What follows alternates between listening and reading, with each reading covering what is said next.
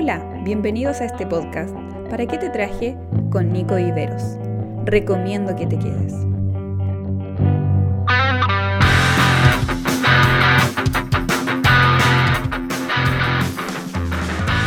Hola, ¿qué tal?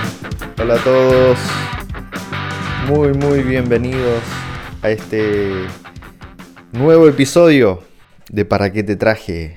Esta vez sabiendo que eh, es una semana especial dedicada a la fiesta del Pentecostés. En, este segundo, segundo episodio que vamos a dedicar a esta, a, esta, a esta gran celebración, a este día de Pentecostés. Qué bueno es tenerles gracias a todos los que han estado compartiendo conmigo sus experiencias. Muchas gracias por sus saludos. Gracias por, por las ideas que me han dado también. Muchas gracias por, por seguir motivándome a poder seguir con estos temas, ¿cierto? Bueno, para mí también es una bendición compartir esto. Me ha hecho de verdad crecer en cuanto a los estudios. Eh, creo que necesitaba algo así, sobre todo en este receso. Algo que casi me obligara a poder eh, estudiar cada vez más. Bueno, a, esta, a este episodio lo he puesto por nombre, ustedes ya lo han visto. Pentecostés, la canción lema. Todos sin duda hemos ido a algún evento, eh, ya sea un campamento, ya sea algún retiro espiritual o alguna confraternidad con otra iglesia, donde hay una frase lema, ¿cierto? y dentro de ese evento el Ministerio de Música que está participando, la banda, se prepara con una canción relacionada al, lema del evento, ¿cierto? Si, por ejemplo, em, si el evento se trata del llamado, la canción estará enfocada en, la aceptación al llamado, ¿sí? Si el evento se trata de la llenura del Espíritu Santo, la canción estará dirigida eh, en pos de eso, para que eso pueda pasar, la llenura del Espíritu Santo. Ahora bien, entrando ya de lleno al, tema del Pentecostés, esta fiesta también tenía una canción lema, aunque ustedes no lo crean, es un salmo muy hermoso y, y, que se los voy a leer. Es el Salmo 67, que dice así. Dios nos tenga compasión y nos bendiga. Dios haga resplandecer su rostro sobre nosotros para que se conozcan en la tierra sus caminos y entre todas las naciones su salvación. Que te alaben, oh Dios, los pueblos, que todos los pueblos te alaben. Alégrense y canten con júbilo las naciones, porque tú las gobiernas con rectitud. Tú guías a las naciones de la tierra. Que te alaben, oh Dios, los pueblos, que todos los pueblos te alaben. La tierra dará entonces su fruto y Dios, nuestro Dios, nos bendecirá. Dios nos bendecirá y le temerán todos los confines de la tierra. Este salmo básicamente lo que está apuntando es a la esencia de la fiesta. Y bueno, eh, la esencia de la fiesta ya lo vimos en el primer episodio o en el episodio anterior, de que la esencia era el dar, el ofrendar, ¿cierto? Y, y obviamente la canción lema tenía que ver con esto, porque esa es la esencia, ese es el tema, ese es eh, el lema de la fiesta del Pentecostés, el dar. Pero si bien, como lo vimos en el capítulo anterior, el dar en, en los libros de la ley tenía que ver con el entregar la mejor ofrenda, el mejor sacrificio a Dios, aquí la canción nos está proponiendo otra manera de dar. Este dar ya no tiene que ver con eh, una ofrenda a Dios, de que Él tiene que agradarse con nuestra ofrenda, sino que lo que nos está planteando el salmista es dar para que otros reciban. Sí, es, ese es el concepto. Eh, yo recibo de lo que Dios me da, doy para que otra persona reciba y entonces Dios se va a agradar de mí. ¿Sí? El versículo 1 de este salmo nos dice, Dios tenga compasión de nosotros y nos bendiga. que haga resplandecer su rostro sobre nosotros. Dios tenga compasión, Dios nos mire de una manera diferente y ahí Él nos bendiga. Esto de que haga resplandecer su rostro sobre nosotros tiene que ver con un acto eh, de la antigüedad, tiene que ver con que Él nos mire y nos apruebe. Antiguamente una persona que quería pedirle un favor a un rey, eh, iba donde el rey y se quedaba en reverencia sin mirarlo mientras le contaba cuál era la petición que él tenía. Cuando esta persona terminaba de hablar, levantaba la cabeza y el rey daba su respuesta según la expresión de su rostro. Si su rostro demostraba enfado, eh, eso significaba que la petición sugerida no era aceptada. Pero si su rostro sonreía o mostraba agrado, entonces se tomaba como que la petición había sido aprobada. Entonces ahí se decía, el rey ha resplandecido su rostro, cuando el rey aprobaba esta petición. El salmista a través de esta canción eh, nos está invitando a evaluar nuestras peticiones a nuestro rey no enfocándonos en pedir para recibir y gloriarnos de eso que recibimos, sino que en pedir sabiendo que lo que recibimos debe ser de bendición para otros. Es por eso que el versículo 2 del Salmo dice, para que se conozca en la tierra sus caminos y entre todas las naciones su salvación. Su, su petición del salmista no es Señor, bendícenos para que esté bien en, mi casa, para estar bien en mi familia. Señor, bendíceme para poder tener un dinero, para poder comprarme tal auto. No, el salmista está diciendo, bendícenos, apruébanos, para que así muchas naciones, todo el mundo te pueda conocer, pueda saber de tu salvación. Y es por eso que este salmo es un salmo eh, que se ha tomado como un, un cántico a las misiones. Todos los que aman y tienen un corazón misionero deberían entender que este salmo es un salmo que se escribe pensando en las otras naciones. Así que si eres misionero o tienes un llamado misionero, te aconsejo que estudies en profundidad este salmo. ¿Sí?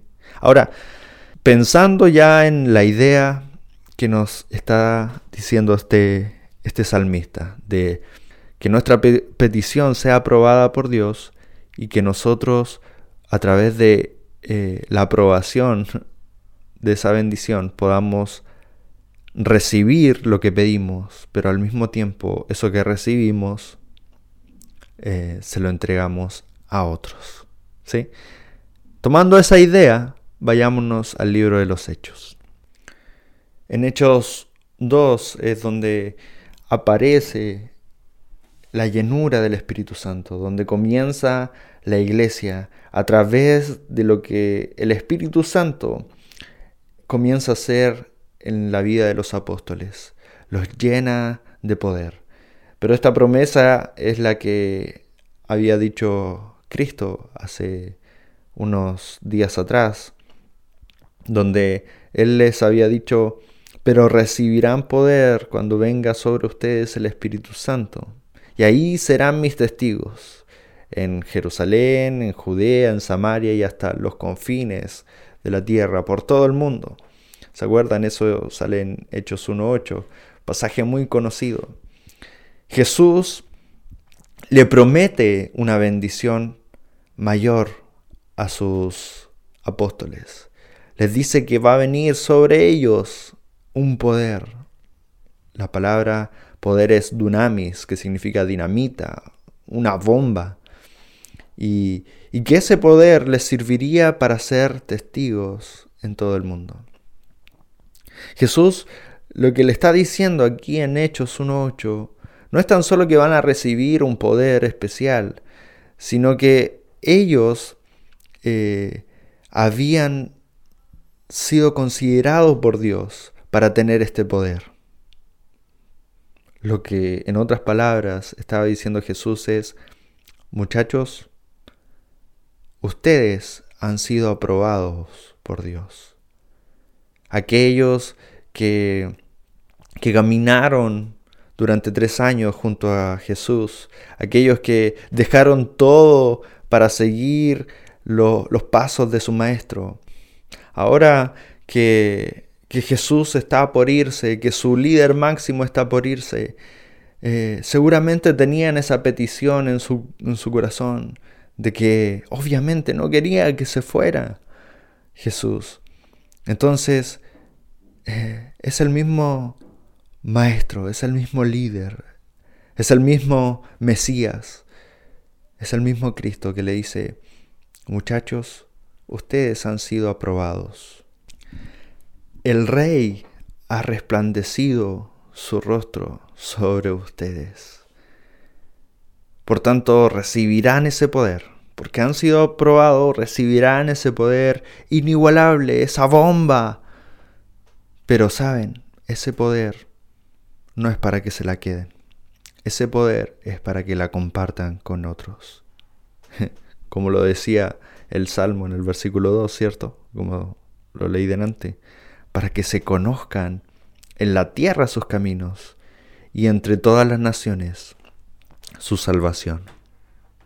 Ese era el propósito. Por eso es que el rey había eh, resplandecido su rostro ante los apóstoles garantizándole, a pesar de los errores, a pesar de las dudas que tuvieron, a pesar de todo eso, el rey resplandeció su rostro para otorgarles una bendición, para bendecirlos con un poder sobrenatural, un poder que los llevaría a ser testigos por todo el mundo. Y es lo que pasa si nosotros vemos en el capítulo 2, luego de la llenura del Espíritu Santo, luego de que los apóstoles sean llenos del Espíritu Santo, que terminaron hablando lenguas, eh, luego de todo eso, el versículo 5 del capítulo 2 dice, estaban de visita judíos piadosos, procedentes de todas las naciones de la tierra. Y estos fueron los que escucharon el mensaje del apóstol Pedro y miles se convirtieron. Miles se convirtieron. Una vez que los apóstoles fueron llenos del Espíritu Santo, entendieron que eso no era solamente para retenerlo y disfrutarlo, sino que supieron entregarlo a otros. Y estos otros conocieron los caminos de verdad, quién era el camino y quién era su Salvador. No dejemos de bendecir a otros. Dios le dijo a Abraham, yo te voy a bendecir para que bendigas a otros. No te voy a bendecir para que te quedes solamente con la bendición. Te voy a bendecir para que otros también sean bendecidos. Y esto es muy importante porque primero tenemos que considerar que Dios está contando con nosotros para bendecir a los demás. O sea, hay una dependencia. Si hay alguien que necesita una bendición, a lo mejor somos nosotros los encargados de bendecirlo. Y Dios está contando con nosotros para que podamos ir a hacer esa bendición que esa persona necesita. No nos quedemos con ser bendecidos, sino que seamos de bendición. El mar muerto es un mar muy conocido, un lugar turístico que sin duda para todos aquellos que, vayan eh, a Israel tienen que ir a conocerlo. Este es un mar enorme.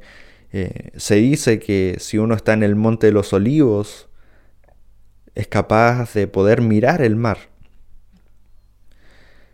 El nombre que recibe el mar, el mar muerto, eh, no es casualidad es porque simplemente debido a, su alto porcentaje en sal y minerales, hay tanta densidad en el agua que no puede haber vida en ese lugar.